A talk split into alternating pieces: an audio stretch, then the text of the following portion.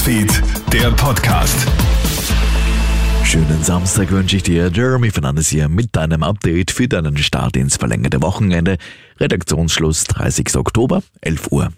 5861, das war sie, die Rekordzahl an Corona-Neuinfektionen pro Tag, die gestern Freitag gemeldet worden sind.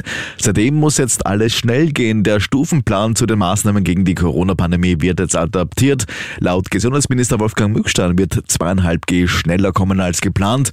Der neue Plan, sobald die Zahl von 400 belegten Intensivbetten erreicht ist, soll sofort und ohne Vorlauf die 2,5G-Regel in Kraft treten. Das heißt, dass nur noch PCR-Tests und nicht mehr Antigen-Tests für den Eintritt in Restaurants, Kultureinrichtungen oder für den Friseurbereich anerkannt werden. Derzeit liegt die Zahl der belegten Intensivbetten bei 280.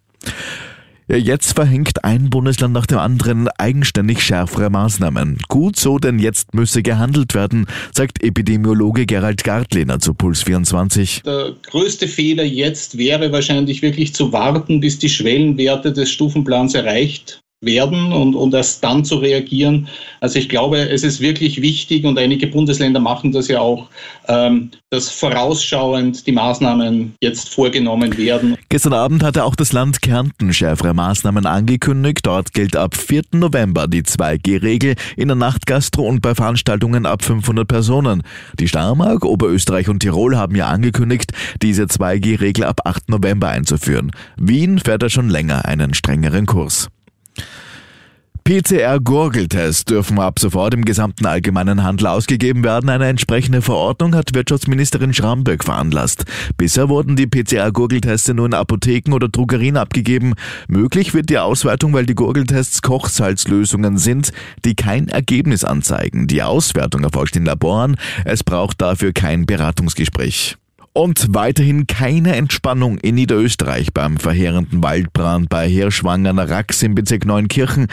Da ist die Situation nach wie vor extrem angespannt. In der Nacht auf heute konnten Helfer zwar verhindern, dass sich die Flammen weiter ausbreiten, doch vor allem der Wind bereitet Einsatzkräften Sorgen. Der hat immer wieder Glutnester entfacht. Zusätzlich ist auf der sogenannten Ostflanke ein weiterer Brand ausgebrochen. Feuerwehreinsatzleiter Josef Huber sagt zu Puls 24. Es klost doch immer in Unterholz und das löst natürlich die Wurzelstöcke und die Wurzelstöcke kollern dann über das Steilgelände herunter und setzen natürlich herunter in der Brandschneise das eine oder andere wieder Brandgut in Brand. Soweit das Wichtigste. Mehr News gibt es laufend für dich auf KroneHit.at und meine Kollegin Tamara Hendrich meldet sich heute im Laufe des Abends mit einem Update. Wir freuen uns, wenn dir dieser Podcast gefällt und du ihn abonnierst. Schönen Tag noch. Krone Hit Newsfeed, der Podcast.